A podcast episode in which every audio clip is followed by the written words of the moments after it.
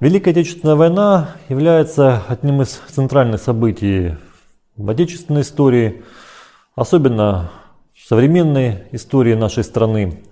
И, конечно же, в ней масса самых разных трагических, героических эпизодов. Одним из этапов Великой Отечественной войны стала битва за Кавказ. Ее ход пришелся на время перелома в войне. Отсюда и множество самых разных событий, которые характеризуют эту битву. Часто, когда говорят «битва за Кавказ», возникает ассоциация с боями на горных перевалах. Но надо напомнить, что дольше всего события этого сражения происходили на побережье Черного и Азовского морей.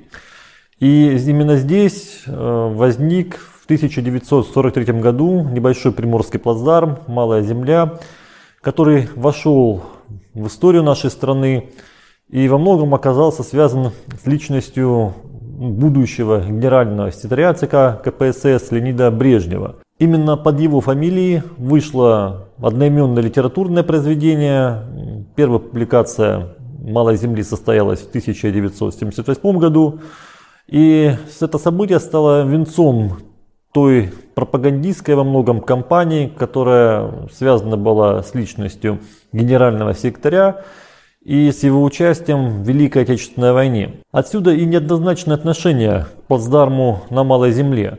С одной стороны, при Брежневе особенно подчеркивалась значимость этого события, восхвалялся героизм Э, защищавших малую землю солдат, офицеров, матросов. С другой стороны, особенно перестроечный период, новейший период истории нашей страны, возникает некоторое пренебрежение к событиям на плацдарме, вот, возникла целая серия анекдотов на этот счет о том, что люди, которые э, защищали малую землю, внесли решающий вклад, тогда как некоторые отсиживались в окопах Сталинграда в это время. Появление этого термина тоже вызывает целый ряд опросов. Есть упоминания, в том числе и произведение Брежнева, что уже через несколько недель возникает это понятие. Но что точно подтверждает Объявление названия – это документ, датированный 1 мая 1943 года, когда военный совет 18 армии, чьи войска защищали Малую Землю, поздравил десантников, защитников Малой Земли с 1 мая, с Днем Солидарности Трудящихся. Начать нужно с того, что еще в апреле 1943 года на Малой Земле побывал главный редактор «Красной звезды», известный советский журналист, тогда политработник э, Давид Артенберг. И он отметил, что у Малой Земли очень немного написано в печатных изданиях, в связи с тем, что плацдарм не сыграл решающей роли в освобождении Новороссийска, что войска на плацдарме не выполнили полностью поставленную задачу. Между тем, уже тогда, в апреле этого года, появляется песня «Черноморский сокол», где, в общем-то, упоминается о боях на Мысхака. В тот же период на Малой Земле работали советские художники Кирпичев, Сарфетис, и ими созданы были серии рисунков, которые мы сегодня можем увидеть. Э, на них изображена повседневная жизнь защитника плацдарма. Первые послевоенные годы в литературе, посвященной битве за Кавказ, участию в этом сражении Черноморского флота, о Малой Земле, конечно же, упоминалось. Об этом плацдарме говорилось как об очень ярком событии, о событии, сыгравшем определенную роль в боях за Новороссийск, но не отмечалось, что эти события были решающими. И только середины 60-х годов прошлого столетия событиям вокруг Малой Земли стало уделяться гораздо больше внимания – а, выходит целый ряд исследовательской литературы, посвященной битве за Кавказ, в частности, известная работа маршала Гречка. А, была опубликована исследовательская работа одного из участников боев на Малой Земле, Шияна, посвященная этому плацдарму.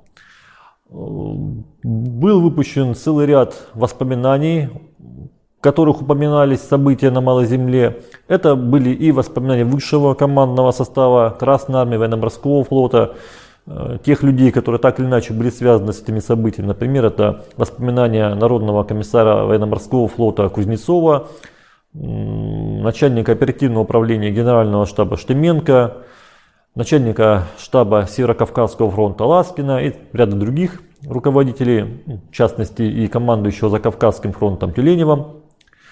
Большинство же мемуарных работ этого времени принадлежало перу старших советских офицеров флота и армии, которые участвовали в боях за плацдарм, либо обеспечивали его существованием. Ну, например, это работа контр-адмирала Холостякова, командира Новороссийской военно-морской базы. Особо стоит отметить, что упоминание о плацдарме и о полковнике Брежневе присутствует даже в воспоминаниях Георгия Константиновича Жукова. Начиная с первого издания, вышедшего в начале 70-х годов, указывается, что маршал Жуков при посещении Северо-Кавказского фронта в апреле 1943 года хотел пообщаться с полковником Брежневым, начальником политотдела 18-й армии, но тот находился на плацдарме, оказался э, недоступен для маршала. Конечно же, в дальнейшем этот эпизод э, всячески обсуждался, и в последующих редакциях воспоминаний Жукова он был убран. Но факт остается фактом. Вот подобным образом Малая Земля вписывалась в контекст исторической памяти, представления о Великой Отечественной войне. И этот образ становился все более и более навязчивым. Тем не менее, целый ряд, в том числе мемуарных работ, принадлежавших эм, отчасти младшим командирам, командирам среднего звена, вышедшим в эти годы, э, очень хорошо обрисовал э, события на Малой Земле, повседневную жизнь войск, героизм советских солдат, офицеров и матросов. В частности, был издан целый сборник воспоминаний на левом фланге, а именно Малая Земля была левым флангом всего Советско-Германского фронта. Э, в Краснодарском книжном издательстве была выпущена серия э, на ратных рубежах Новороссийска.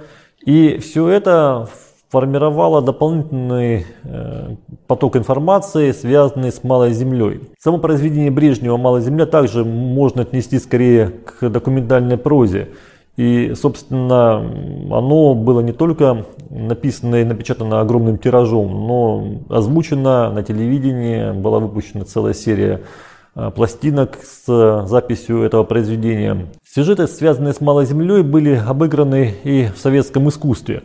В частности, в 1975 году было написано а, полотно а, Дмитрия Налбандяна «Брежнев на Малой Земле».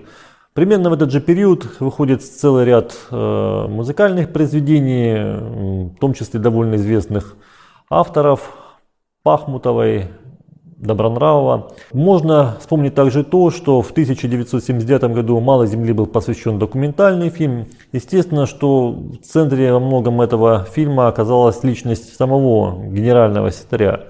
Однако не будем забывать, что и После смерти Брежнева, тогда, когда к его личности обращались уже современные э, кинематографисты, телевизионный художественный фильм, посвященный генеральному секретарю, заканчивается именно эпизодом, связанным с Малой Землей и теми тяжелыми воспоминаниями генерального секретаря о этих событиях. Заканчивая с ролью личности Брежнева, добавлю, что Новороссийске установлен едва ли не единственный памятник в нашей стране этому человеку. И, видимо, это правильно, потому что Леонид Ильич сыграл важную роль в развитии города, в сохранении в нем исторической памяти, в том, чтобы события вокруг Новороссийска оказались широко представлены в самом разном виде. В 1973 году Новороссийску было присвоено звание города-героя. В дальнейшем этот факт мог вызвать и сомнения, но надо вспомнить, что бои за Новороссийск шли более года и не ограничивались событиями на Малой Земле, поэтому присвоение этого высокого звания во многом оправдано. И в пространстве Новороссийска, э, в названиях его улиц, в различных точках города была зафиксирована память об этих боях, о событиях 1942-1943 годов и, конечно же, событиях на Малой Земле. Прежде всего, это мемориальный комплекс «Малая Земля», который находится на том самом месте, где в ночь на 4 февраля 1943 года высадились первые десантники под командованием майора Куникова. А скульптурную группу этого мемориала выполнил известный советский скульптор Цыгаль, который сам в свое время участвовал в боях на Малой Земле. А, кроме того, э, был создан мемориальный комплекс «Долина смерти» на местах ожесточенных боев в апреле 1943 года. Символами этих боев стал колодец, один из немногих источников пресной воды на плацдарме, и памятник «Взрыв», символизирующий ту массу металла, бомб и снарядов, которые выпали на каждый квадратный метр плацдарма за время боев на нем. Целый ряд других памятников в городе, например, памятник матросу-десантнику, также посвящен Малоземельскому плацдарму. Отмеченный памятник находится прямо на том месте, где проходила передовая линия обороны. Сегодня это одна из главных улиц Новороссийска. В комплексе, посвященном павшим героям, захоронены многие видные участники боев на плацдарме которые были первоначально похоронены прежде всего в Геленджике или погибли уже после событий вокруг Малой Земли, как это произошло с э, капитан-лейтенантом Сипягиным. Тем самым память о боях на Малой Земле Новороссийске была вековечена. И не случайно, начиная с 1967 года, проводится в этом городе акция «Бескозырка», посвященная событиям на плацдарме высадки первого отряда майора Куникова. Огромную роль в сохранении памяти о событиях на Малой Земле сыграли и Новороссийский музей, и историческое общество города. Собственно, в музее хранится масса воспоминаний участников боев, их дневниковые записи. Многие из них не опубликованные, представляют собой огромный интерес для историков, для всех тех, кто интересуется событиями на плацдарме. Наряду с этими источниками мы сегодня можем свободно распоряжаться массой документов из Центрального архива Министерства обороны, которые представлены на соответствующих ресурсах. Мы можем обратиться к немецким документам периода боев на Малой Земле. И эти источники позволяют совершенно иначе взглянуть на события вокруг этого плацдарма, отказаться от тех крайних точек зрения на эти события, которые возникли прежде, лучше понять э, мотивы действий э, рядовых участников боев, их командиров, разобраться с тем, насколько велика была роль плацдарма и отдать должное всем защитникам Малой Земли, всем тем, кто сражался и отдал жизни за освобождение Новороссийска.